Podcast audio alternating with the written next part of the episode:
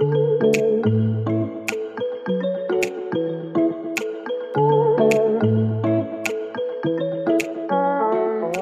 à tous, je suis Anne Largonnet et vous écoutez Salutations. Salutations est un podcast dédié à l'histoire et la philosophie du yoga et à celles et ceux qui la font vivre aujourd'hui. Au cours des épisodes qui vont suivre, je vais rencontrer des chercheurs, des écrivains, des professeurs et des entrepreneurs qui nous parleront des origines du yoga, des textes qui fondent sa philosophie et la façon dont on peut essayer de la faire vivre aujourd'hui, à travers l'enseignement, la pratique ou la création d'entreprises. Je vous invite donc à plonger avec moi dans cette histoire fascinante pour questionner, dissiper les malentendus et prendre une bonne dose d'inspiration. Avant de franchir les portes d'un studio de yoga, vous vous êtes certainement posé des questions. Vous vous êtes probablement demandé ce qu'était un gourou et si vous alliez entrer dans une secte. Ou si il était bien raisonnable de pratiquer le yoga dans un studio branché et bondé sans avoir jamais mis les pieds en Inde. Si ressentir la douleur était nécessaire. Ou si pour les plus avancés, réussir votre posture sur la tête était un rite de passage. Dans ce troisième épisode, nous répondons avec Marie à toutes ces questions. Découvrez avec nous ce que signifie en sanskrit le mot gourou. Quelles sont les dérives qui peuvent découler de la relation gourou-élève Ou comment ne pas se tromper lorsqu'on voyage en Inde et qu'on recherche une certaine authenticité. Enfin, Marie nous révélera aussi des secrets pour réussir Shirsasana en 3 minutes chrono. Bon, ça non, je plaisante. Mais écoutez quand même l'épisode, il est passionnant. Encore quelques mots avant de passer à ma conversation avec Marie. Dans les premiers épisodes, vous avez certainement remarqué que ma voix était parfois inaudible. Sur les conseils de mes proches, grand soutien pour la création de ce podcast, je vous donne quelques éléments de contexte. Produire des podcasts n'est pas mon métier, je travaille dans l'édition et tout ce que je crée ici, je le fais le soir et le week-end. C'est un travail énorme, mais j'adore ça. J'ai pas mal de choses à améliorer, notamment la partie technique, mais soyez-en sûrs, j'y travaille work in progress comme on dit. En attendant, j'espère que cela ne vous empêchera pas d'apprécier le contenu. Et pour m'encourager, n'hésitez pas à me faire des feedbacks et à me laisser des étoiles sur iTunes. Allez, place à ma conversation avec Marie. Bonjour Marie. Bonjour. Pour ce dernier épisode euh, ensemble, j'aimerais que tu m'aides à dissiper quelques malentendus sur le yoga. Ok. J'en avais sélectionné euh, quatre, on verra euh, dans le temps qui nous imparti mm bien anticiper. Mais euh, il y en a des très tenaces mhm. et, certains que, qui sont vraiment très bien expliqués dans son, dans son livre. Donc il a, ton livre a effectivement répondu à bon nombre de mes interrogations et il m'a permis aussi de remettre en question quelques mythes. Et il y en a un en particulier que j'ai envie d'aborder, c'est celui du mythe du gourou. Et euh, c'est un mythe enfin, que j'ai envie d'aborder dans toutes les, sens du terme. Euh, parce que moi, je dois l'avouer, quand on me parlait de gourou avant, j'avais cette image de secte en fait euh, mhm. en, tête. Quelqu'un dont on devait suivre les principes de manière complètement aveugle. Et c'est une des choses en fait qui m'a aussi refroidi par rapport au yoga. Je me suis dit, si on parle de gourou dans le yoga, c'est qu'il y a un côté sectaire, mhm. un côté où il faut accepter tout de la personne qui est en face de soi. Et ça, j'avoue, c'est quelque chose qui m'a un peu refroidi. Et du coup, ça a, ça a longtemps euh, freiné euh, ma pratique. Et je pense que pour les gens qui pratiquent pas autour de moi, ça reste ça reste un frein. Alors, je profite de, du coup de t'avoir en face de moi pour qu'on euh, on éclaircisse un petit peu les choses.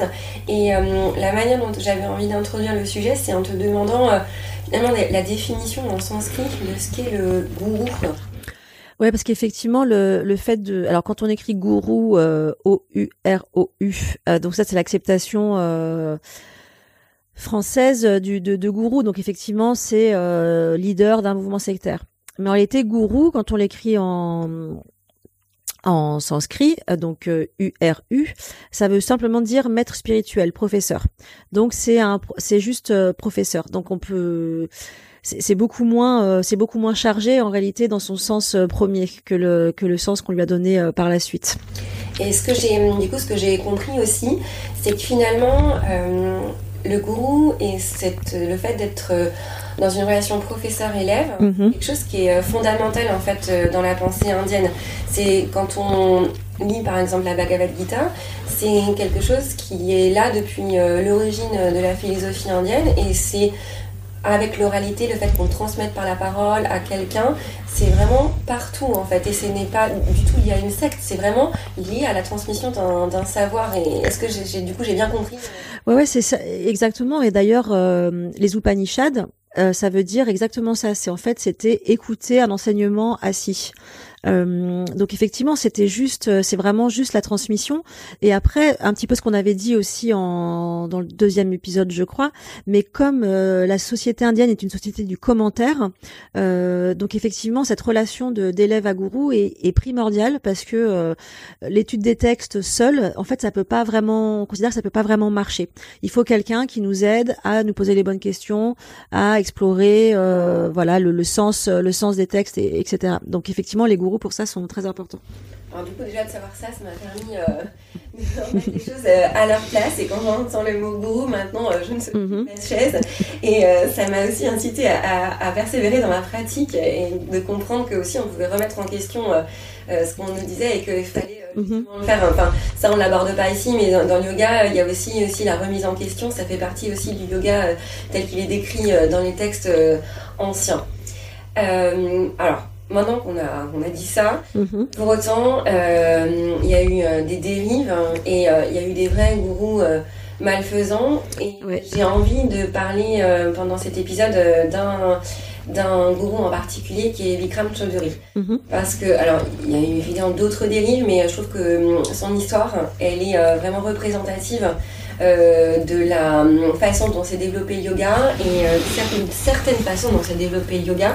Et il a une place centrale en fait dans la diffusion du yoga aux États-Unis, mais aussi en, Europe. Du coup, j'aimerais qu'on prenne un petit peu le temps de comprendre qui il est, comment il est arrivé aux États-Unis, ce qu'il a créé comme pratique, et puis en fait à la fin aussi comprendre ce qui s'est passé tout récemment. Oui, effectivement, donc Bikram, c'est le c'est le gourou star hein, de des enfin des dernières euh, décennies on va dire quand il était au plus haut de sa forme il y avait euh, je crois 900 900 centres euh, partout dans le monde il a donc fondé le, Bikram, le Bikram, donc un yoga qui porte son nom. Donc lui, effectivement, il marque aussi une, une rupture dans l'histoire du yoga, dans l'histoire du yoga moderne, parce que c'est celui qui va vraiment faire du yoga un business.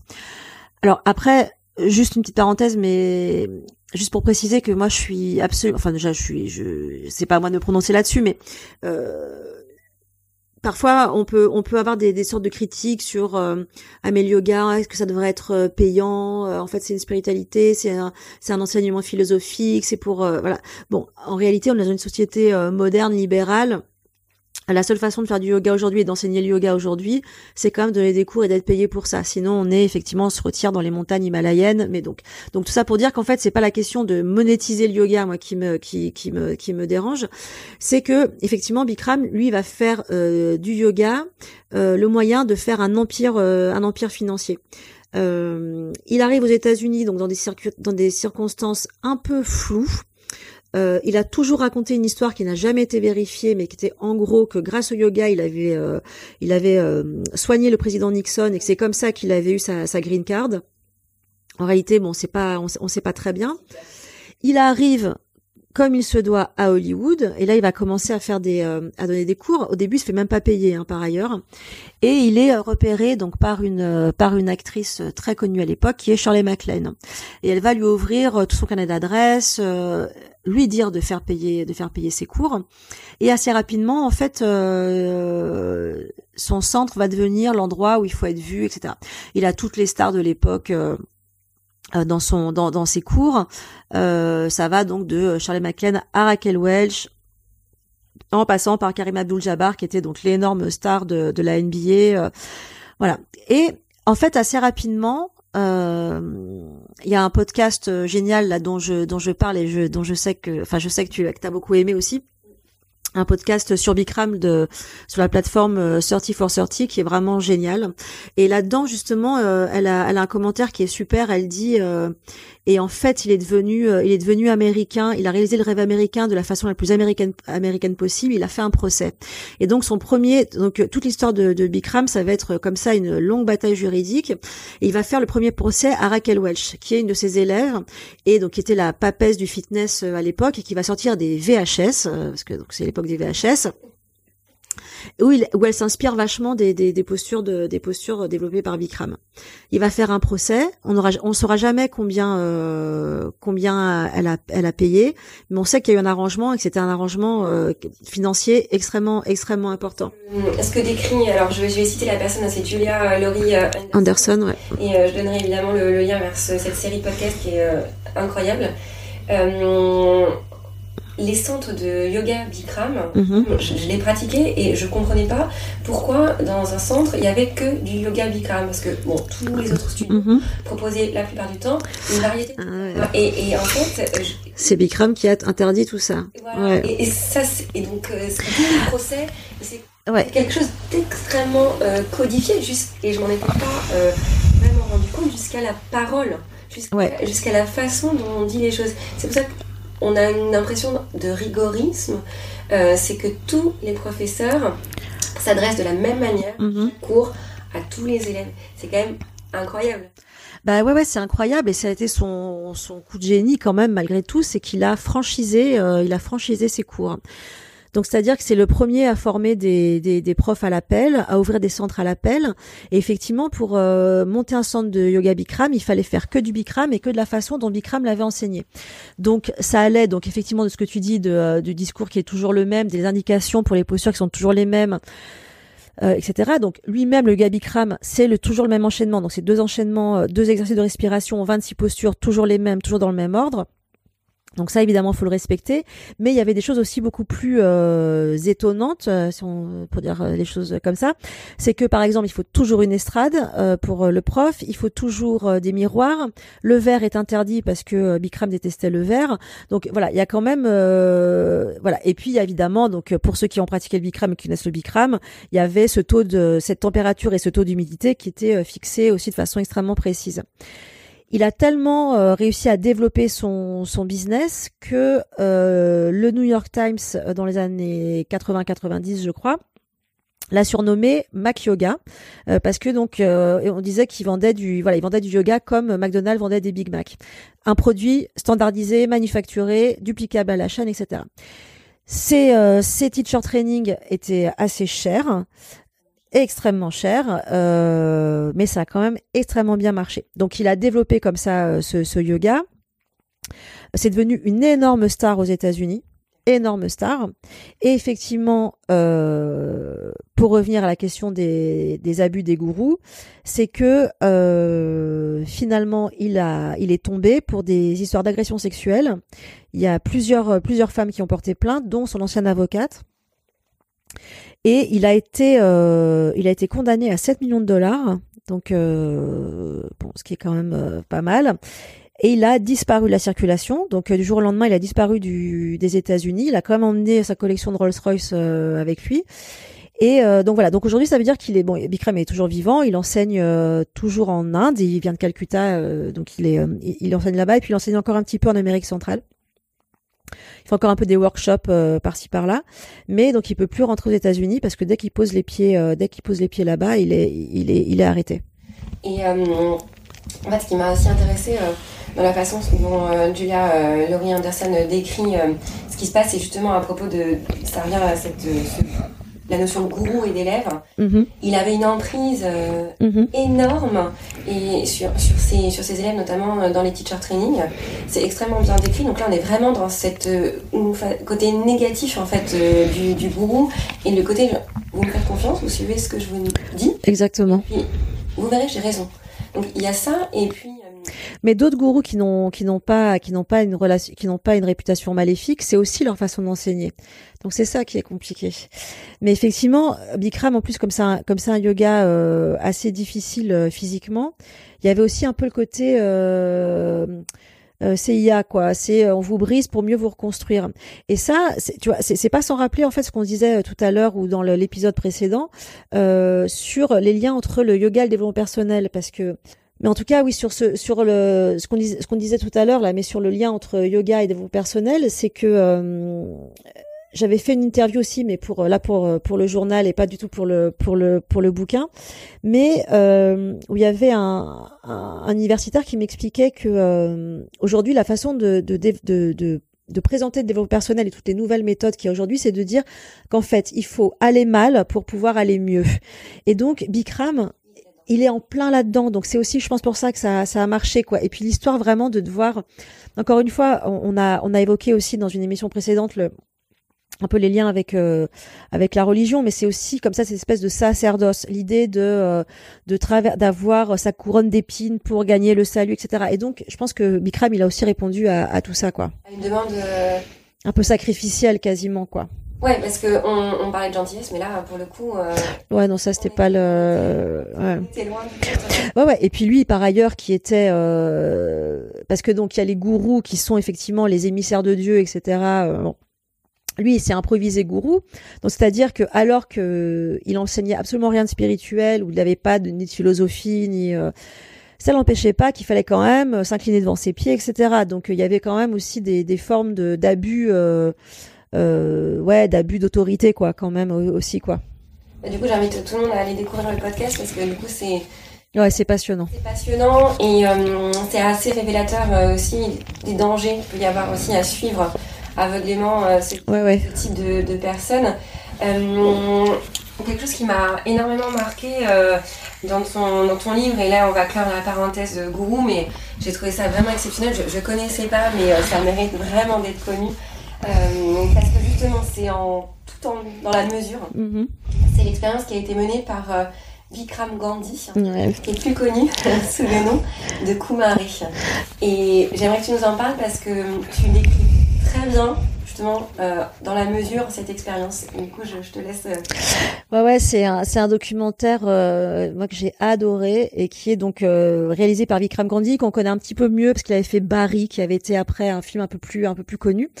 et donc lui qui est né qui est né aux États-Unis dans une famille indienne très pieuse et qui s'est intéressé au rapport avec les gourous. Euh, justement à ce rapport-là avec euh, ce rapport avec le gourou. Et donc il a commencé par aller en Inde, essayer de rencontrer des gourous, etc. Puis il n'avait pas les réponses à ces questions. Et du coup, il s'est dit, euh, bah, je vais voir, je vais en devenir un et on va voir. Et donc, il est, il a monté euh, une sorte de micro-secte parce qu'il était euh, lui-même et deux copines, deux copines yogi là qui, qui l'accompagnaient dans son périple. Il est parti à Phoenix, Arizona. Donc c'est pas là où il habitait. Il a recommencé zéro quelque chose. Ouais, il est allé, il est allé dans un endroit qui était pas le, qui n'était pas le sien, et donc il a débarqué comme ça à Phoenix, Arizona, euh, euh, dans un drap. Euh, avec un sceptre qu'il avait bricolé, ses deux acolytes comme ça qui le, qui le vénéraient, et un signe donc dessiné sur son front qui avait l'air d'un home un peu bizarre, du signe home un peu bizarre, mais en fait qui était l'équivalent du graffiti, euh, comment dire ça autrement, de bits qu'on peut voir dans les euh, dans les lycées, euh, dans les dans les dans les toilettes des lycées. Et donc il arrivait comme ça avec ce, truc en disant, en étant pratiquement une blague et une blague assez évidente. Et pourtant il a réussi à fédérer une communauté, une communauté à Phoenix. Et donc il raconte ça. Donc et à la fois, en fait, ce qui est ce qui est vraiment génial et très à la fois très humain et très honnête dans son dans son documentaire, c'est qu'il raconte euh, donc comment il met en place sa, sa secte. Donc il va faire il va faire euh, notamment un truc que je trouve génial. Il va il va faire chanter des mantras à ses adeptes, sauf que les mantras, donc ce sont les grands slogans américains, euh, donc de type Nike, Just Do It, qui vont être traduits en, en, sanskrit, et les adeptes comme ça répètent ça en dodelinant de la tête.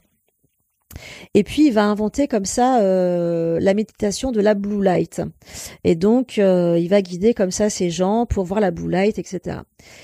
Et euh, donc voilà, donc toute la communauté se construit. On voit la supercherie, on est halluciné parce qu'il fait, il fait faire des choses absurdes à des gens. Il y a un mec qui est en PhD, PhD de philosophie, qu'il arrive à faire prier devant un hôtel où il y a donc lui, Koumaré, Barack Obama et Ben Laden. Et donc on se dit mais c'est pas possible quoi, ces scènes ne peuvent pas ne peuvent pas arriver et tout. Et là où il est fort, c'est que c'est pas juste un truc pour dire ah là là, mais les gens qui suivent les gourous, mais quel crédule, euh, nous jamais ça nous arriverait. C'est que lui il va renverser la situation d'une part en disant euh, il raconte qu'à un moment quand il fait la méditation il fait la méditation comme ça là pour ses, ses pour ses adeptes et qu'à un moment il voit la blue light et que ça marche sur lui et que donc lui il sait pas très bien ce qui se passe. Et puis surtout que quand il va être euh, le moment de, de, de dévoiler la supercherie, il a beaucoup de mal, il a beaucoup de mal à le faire, il va pas y arriver, notamment parce qu'il se rend compte que euh, il a jamais réussi à tisser des liens aussi forts avec des gens et que euh, il a un sens, voilà, ce fameux sens de la communauté dont on a déjà parlé. Euh, c'est donc, en fait, c'est comment il est pris à son propre jeu aussi et comment euh, finalement, euh, voilà, on revient un petit peu à ce qu'on disait tout à l'heure, mais que finalement c'est le lien entre gourou et élève, le lien entre les élèves par, à travers le gourou, etc., que ça peut quand même aussi créer des choses extrêmement belles même sur un fond qui est euh, qui n'a pas de sens. Donc c'est très troublant parce qu'on sait pas très bien euh, quoi penser penser de ça. Ça remet ça nous remet vachement en question. Euh, parce qu'évidemment, chaque fois qu'on regarde des documentaires comme ça, on a l'impression d'être plus intelligent et plus solide que les autres. Mais là, quand on regarde ça, on se dit, ouais, moi peut-être que j'aurais pu, j'aurais pu, non seulement j'aurais pu, et en plus, on se dit, et ben pourquoi pas? Et, et en plus, pourquoi pas? Donc c'est donc vraiment, je trouve que c'est très très bon documentaire. Euh. Pas encore euh, regardé, mais j'avoue que c'est une partie qui m'a vraiment fascinée parce que je pense qu'il y a un, toute façon, tous les, tous les professeurs de yoga le disent un petit peu, et notamment dans ton livre, euh, c'est Gérard Arnaud mhm. qui, euh, qui, dit qu'aujourd'hui, en fait, euh, il y a vraiment une transition qui est en train de s'opérer. En fait, les, les, personnes qui venaient dans ces cours, donc pour remettre en, en perspective, Gérard Arnaud, c'est quelqu'un qui, qui, qui, a introduit... un des pionniers français en, en, France, et il y a un studio à Paris qui, est vraiment un, un studio extra et euh, et forme euh, ouais et puis forme de beaucoup de professeurs euh, très bons chaque année. Exactement et et du coup, il voit passer beaucoup de yogis dans ses cours et tu le cites dans ton livre. Il y a une envie de spiritualité qu'il n'y avait pas du tout avant et du coup, je pense que c'est aussi à faire à faire mettre en, lien avec cette expérience de Kumaré en fait l'envie des gens de croire à quelque chose. Bien sûr. Avec tout ce que ça autour de lui euh, peut permettre ce genre de choses quoi. Donc c'est ouais ouais c'est euh, c'est à la fois le pardon c'est à la fois l'envie de spiritualité c'est euh, et puis aussi voilà pour faire lien avec Kumaré c'est vraiment cette envie de de se connecter à quelque chose quoi. Ça c'est j'ai j'ai un copain là qui mon copain Luc là qui m'a qui m'a beaucoup suivi pendant l'écriture et qui qui a relu le manuscrit au fur et à mesure et tout et, euh, et lui, la question qu'il n'arrêtait pas de me poser, il me disait mais à quoi ça sert le yoga? Il disait mais euh, mais c'est quand même la recherche du bonheur. Et j'arrêtais pas de lui dire non, c'est pas ça, non, c'est pas ça. Euh. Il disait mais si, c'est quand même le bonheur. En fait, tu veux être bien. Et ça, je disais non, non, non, c'est pas ça qu'on veut dans le yoga et tout. Et en fait, effectivement, je pense que le, le yoga, si ça, ce que ça, ce à quoi ça répond comme la spiritualité peut répondre aussi, euh, euh, euh c'est cette envie d'être d'être euh, connecté, d'éprouver des choses, quasiment d'être éprouvé par euh, par l'extérieur. Et en fait, c'est marrant aussi parce que alors je déborde un peu, mais j'ai vu un truc assez intéressant. Donc bon, bien après le, la rédaction du livre, donc j'ai pas pu en parler, mais je suis allée il y a pas longtemps à la Gaieté Lyrique là où il y avait un cycle qui s'appelait, fait une conférence qui s'appelait spiritualité numérique. Et il y avait une chercheuse euh, assez passionnante qui expliquait en fait les liens entre, euh, enfin quelle spiritualité avait créé le numérique. Et en fait, tout le début de donc pas encore d'internet, mais euh, de la cybernétique, etc. Ça arrive au même moment que le yoga. Donc c'est les années 70. Et en fait, c'est le moment aussi où on remet en cause l'existence de Dieu. Et que comme Dieu n'existe plus, enfin qu'on n'est plus vraiment, qu'on n'est plus aussi sûr qu'avant, on va, euh, on va euh, à la fois chercher une conscience globale et une façon de connecter les gens entre eux.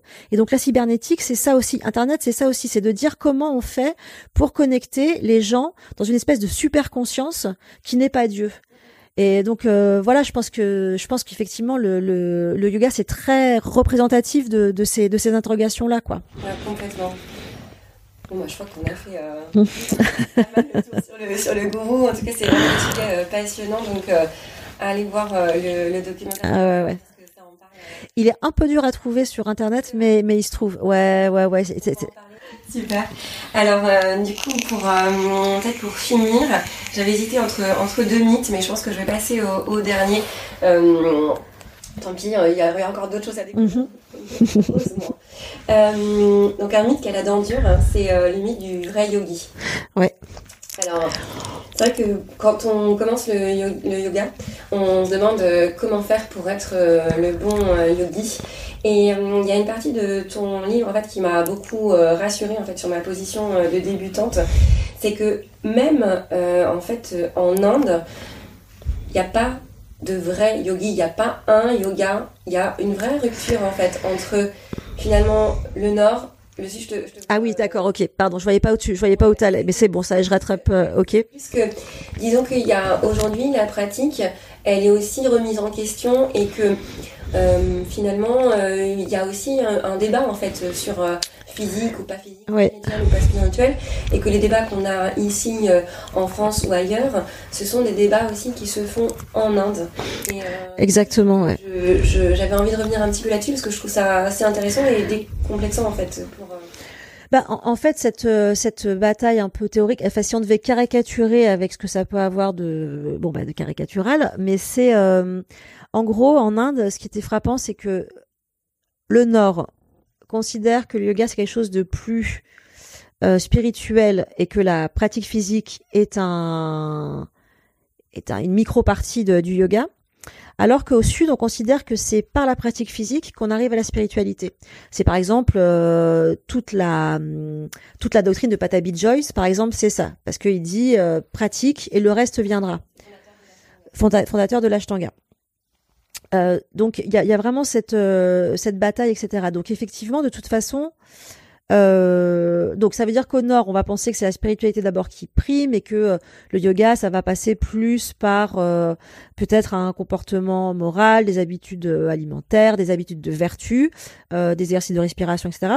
Au, sud, encore une fois, hein, je, je, suis sûre que les auditeurs vont bondir, c'est très caricatural, mais au sud, ça va être plus dans l'idée que à force de pratiquer les séries, les séries telles qu'on les pratique à Mysore, en gros, tout va finir par se mettre en place. Donc déjà avec cette opposition, être un bon yogi, c'est deux chemins complètement différents. Et après en France, enfin et en Occident, mais en France, comme évidemment on n'est pas en Inde, donc on est plus royaliste que le roi, il y a aussi une euh, moi des fois ça me fait un peu peur dans les dans les dans les studios. Je trouve qu'il y a une il y a une pression et notamment sur les débutants euh, notamment sur les débutants. Donc pour être un bon yogi donc évidemment euh, faut être végétarien.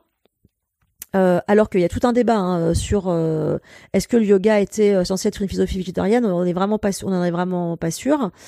Évidemment pas boire d'alcool pas de donc enfin bon ça ce qui peut encore à la rigueur s'inscrire dans une forme de prise de santé globale etc mais par exemple il faut pratiquer tous les jours j'ai un pote là qui me racontait là qu'il était allé à un cours de un cours de yoga et donc cours de yoga en sortant du boulot à 18h 20h je sais plus et le prof a dit ce truc que je trouve hallucinant de dire si jamais vous n'avez pas pratiqué, si vous n'avez pas déjà fait la pratique du matin, n'hésitez pas à vous échauffer un peu plus. Et on est là, mais enfin, enfin, enfin je veux dire c'est pas encore une fois si on est à Mysore qu'on fait un teacher training ou qu'on est venu euh, voir son gourou pour euh, se remettre euh, OK.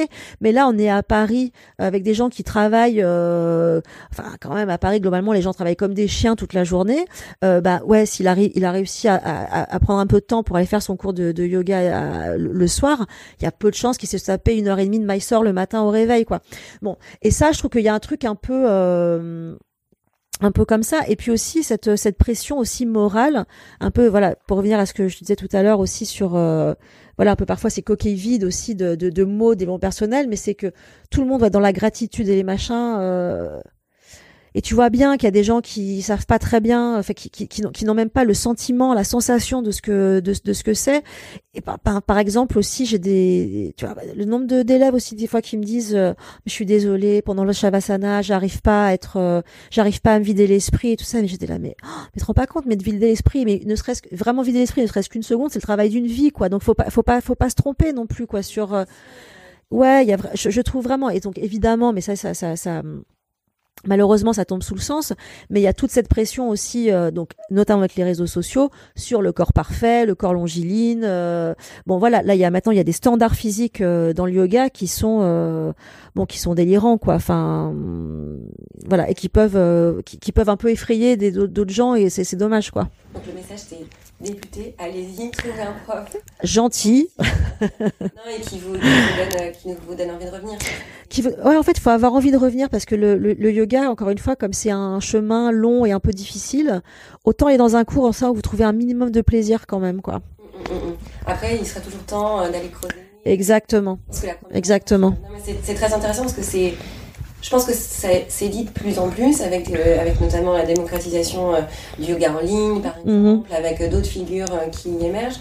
Mais du coup, je pense que parce que le yoga, c'est vraiment, je pense que quelque chose de formidable. Donc il faut bien commencer quelque part. ouais, complètement. vaut mieux.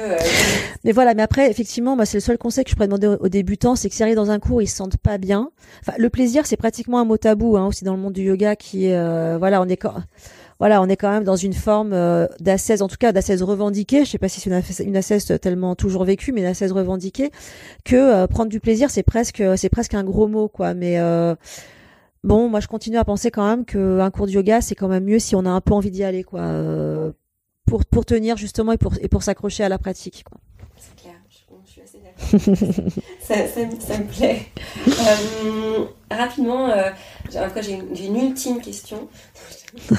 Euh, mais euh, j'aimerais quand même qu'on parle euh, très rapidement de Rishikesh parce que aujourd'hui il y a beaucoup de teacher training qui se développent. Et tu le dis très bien aussi dans ton, dans ton livre, si on n'est pas passé par l'Inde, c'est comme si on n'avait pas finalisé sa, mm. son teacher training. Euh, mais en Inde, on ne trouve pas que de l'authentique, euh, du euh, traditionnel. Et ce qu'on pourrait parfois penser traditionnel comme cette ville qui est Rishikesh, en fait, c'est une, une, construction assez récente et qui date en fait de la, même époque que la construction du yoga moderne. J'ai trouvé que c'était assez marrant et tu l'as tu l'as nommé comment du coup dans ton livre? Disneyland? C'est alors c'est pas moi qui l'ai nommé comme ça, c'est euh, c'est les euh, alors c'est les gens du sud hein, qui détestent évidemment Rishikesh, euh, qui appellent ça euh, qui appellent ça le Disneyland le Disneyland du yoga, ouais effectivement. Mais oui oui après sur effectivement le, le passage en Inde, bah c'est pareil, c'est comme le mythe du bon yogi, il faut y être allé, il faut avoir le faut avoir la crède quoi, faut avoir le, la, la crède indienne et tout. C'était marrant parce que euh, je me souviens que euh, là dans le centre où je donne des cours, euh, euh, des fois je dis que je suis pas là, alors on me dit ah bon parce que je sais pas j'ai des trucs de boulot, je sais pas quoi, j'arrive pas j'arrive pas à faire le truc ça. Mais par contre quand j'ai dit alors je serai pas là parce que je vais en Inde, bien sûr, pas de problème. C'est vraiment marrant parce que c'était vraiment la, la meilleure excuse possible quoi pour que qu'on vous pardonne tout quoi. Et après, effectivement, à Rishikesh, euh, ce qui est marrant, c'est que donc c'est une ville qui a qui a explosé en tout cas au niveau du yoga euh, après le passage des Beatles, euh, qui sont qui sont allés là-bas. Énormément de dashrams qui sont construits et du coup, elle s'est un peu autoproclamée, autoproclamée pardon, capitale capitale mondiale du yoga et elle elle revendique notamment auprès de l'office du tourisme et de, enfin, de, sa, de, sa, de sa communication, la ville se présente comme le berceau du yoga originel. Bon, euh, donc évidemment, il en est, c'est pas vraiment, c'est pas vraiment l'histoire. Et donc c'est effectivement un endroit où on peut faire du yoga toute la journée, tout autour, autour du yoga, toute l'économie du de la ville est autour du yoga. Et effectivement, il y a, y a vraiment de tout quoi. Il y a des, il y a des ashrams super. Euh, il y a des ashrams absurdes et c'était marrant parce que justement j'avais eu un, ce que je raconte dans le bouquin, mais j'avais rencontré un, un, un type qui euh, qui était guide de voyage et il était guide de voyage depuis euh, depuis des années, spécialiste de l'Inde. Donc il avait connu Rishikesh avant le avant l'explosion. Et alors lui il disait qu'au début c'était génial parce qu'il partait comme ça avec euh, des groupes de gens hyper intéressés pour faire du yoga, voilà un peu tradis.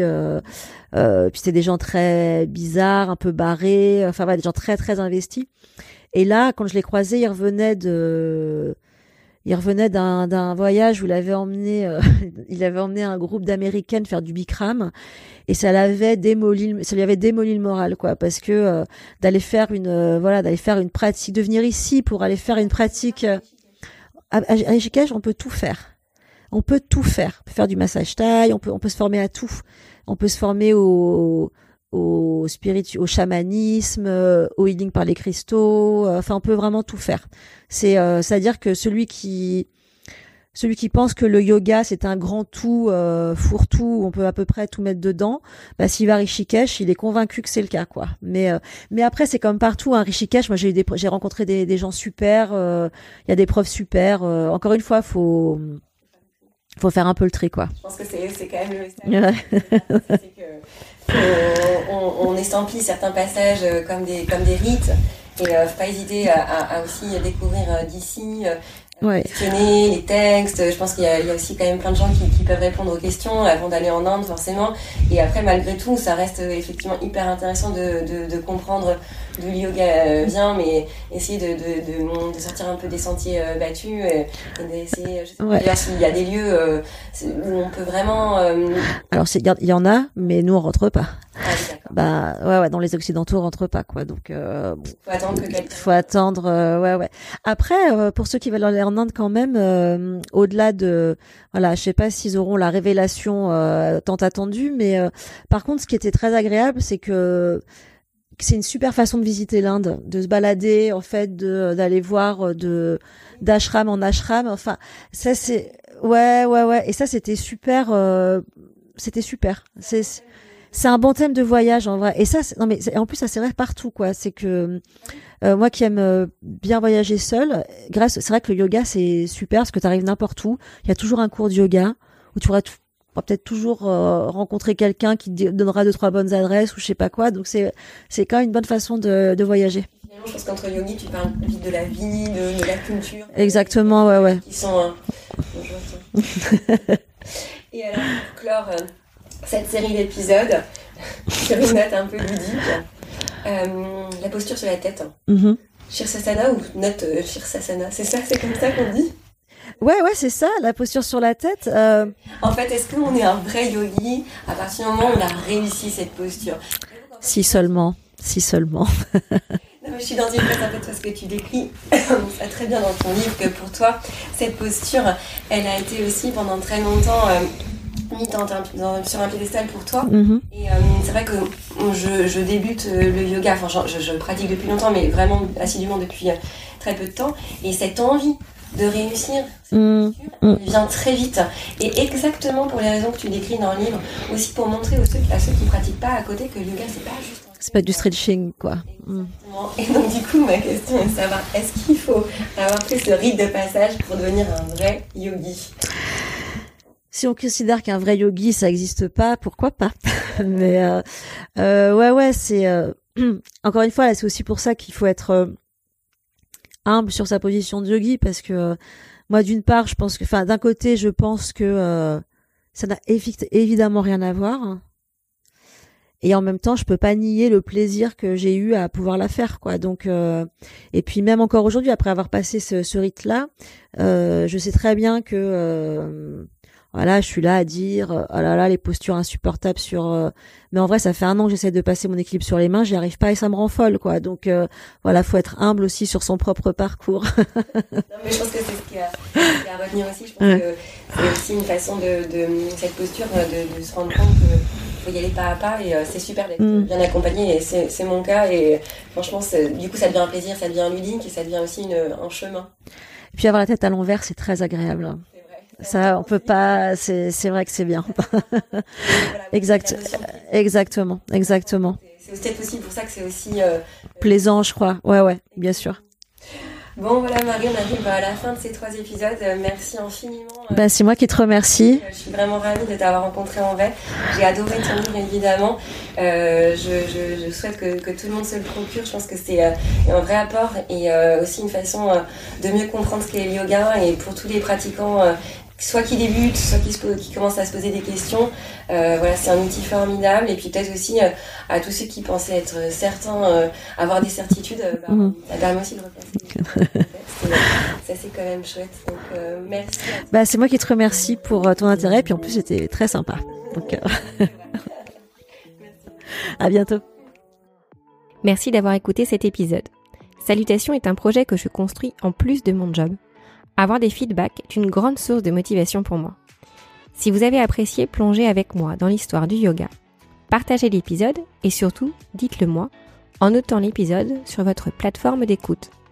Vous pouvez retrouver toutes les notes de cet épisode dans la description du podcast et sur Instagram sur le compte salutations avec un S underscore podcast. Si vous avez des envies ou des suggestions, n'hésitez pas à m'écrire. À très vite!